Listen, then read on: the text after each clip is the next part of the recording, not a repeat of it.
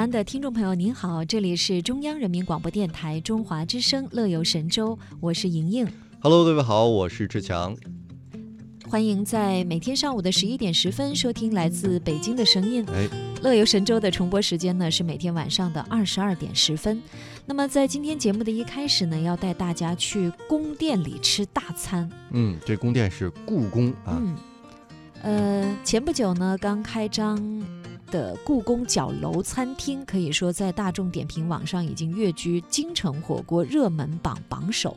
呃，这家店呢是晚上五点半之后才开始供应火锅，白天呢只提供它呃快餐，但是不少呢食客为了火锅而来，从下午开始就在门口排起了长队。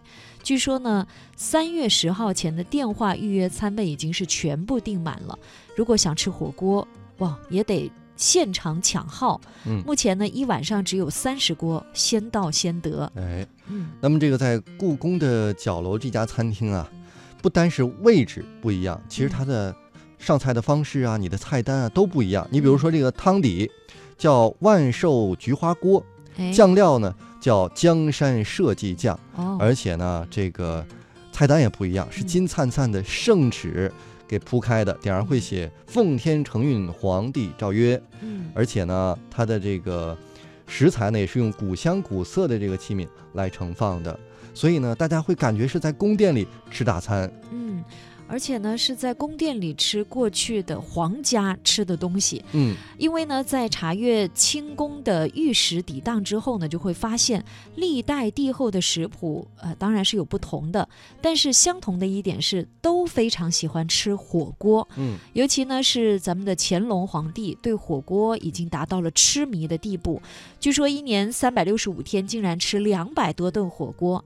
那么慈禧太后呢，不仅爱吃火锅，还发明了很多新颖的吃法，比如说刚才我们提到的菊花火锅。呃，故宫角楼餐厅呢，也在它的官方微博里介绍了故宫火锅的灵感来源。当然呢，要享受朕的火锅，拍照是必不可少的环节。呃，拍照来这里不用担心啊，每个角落都是拍照的背景。比如说墙上就挂满了那种萌萌哒风格的帝后像，还配着故宫惯用的一些卖萌的语句，比如说“朕饿了”，“朕用膳后必说好事”，没有什么是一顿火锅不能解决的。当然，墙上呢还画着乾隆皇帝在当年大摆宴席的场景。嗯，这个说完了火锅啊，在这个火锅店不远处，其实呢，故宫新开了还有一家呢咖啡店，同样也是一座难求。嗯这个奶茶也不一样，叫做三千佳丽奶茶，很多的网红奶茶也是这个名字非常特别。哎，店内呢，目前有三十多种的饮品来供选择，还有千里江山卷等等高颜值的甜品。嗯那么在咖啡店的门前啊，刚买到咖啡的年轻人呢，也会举起手机对着咖啡杯来拍个不停，会说逛完故宫，怎能不奉旨喝杯咖啡呢？但是现在啊，也是非常火，要排一个小时才能够买到。嗯，可以说呢，故宫的火锅店和咖啡店嗯是把文创和餐饮消费融合的特别的好。因因为在那个角楼餐厅呢，是有一个专门的文创产品展示区，主要是展示餐具等和呃饮食相关的一些产品。你吃完火锅之后呢，可以到文创区获得一张角楼专属的明信片，而且呢可以集一些印章。当然呢，在角楼的咖啡店也设置了文创区，像故宫的一些手账啊、笔记本啊，还有茶具、团扇等等这样的产品呢，都可以在这里购买。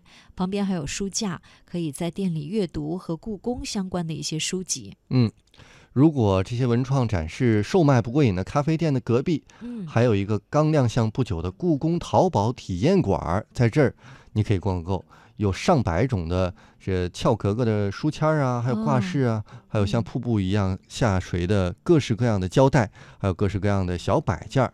所以呢，故宫的淘宝店最近也是搬到了线下，直观的出现在了人们面前。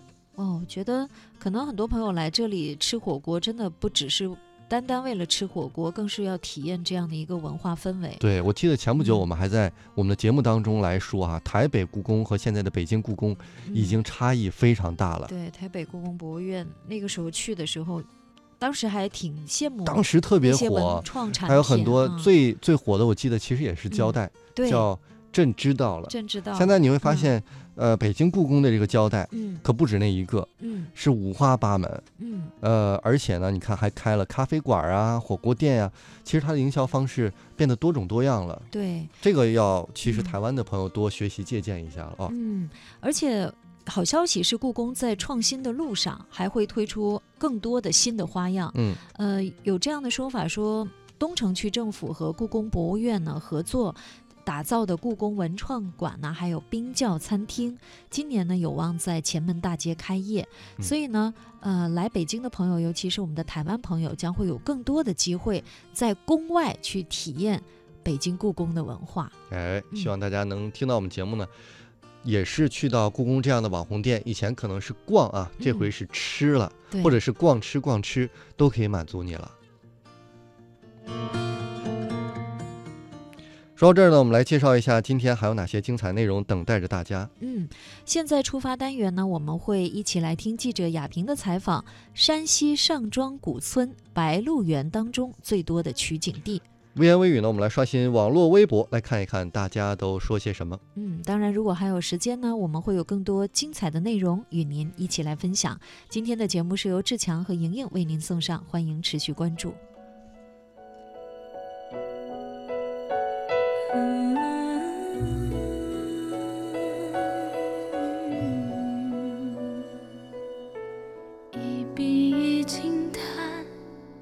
一行一惆怅，故事等莫干，却等来欣赏。从此缘分模糊了纸上，少了三百年前的那几张。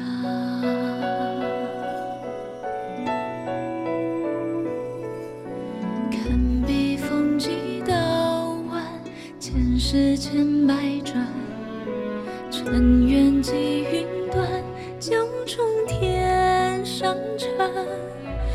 无奈过往，三生石上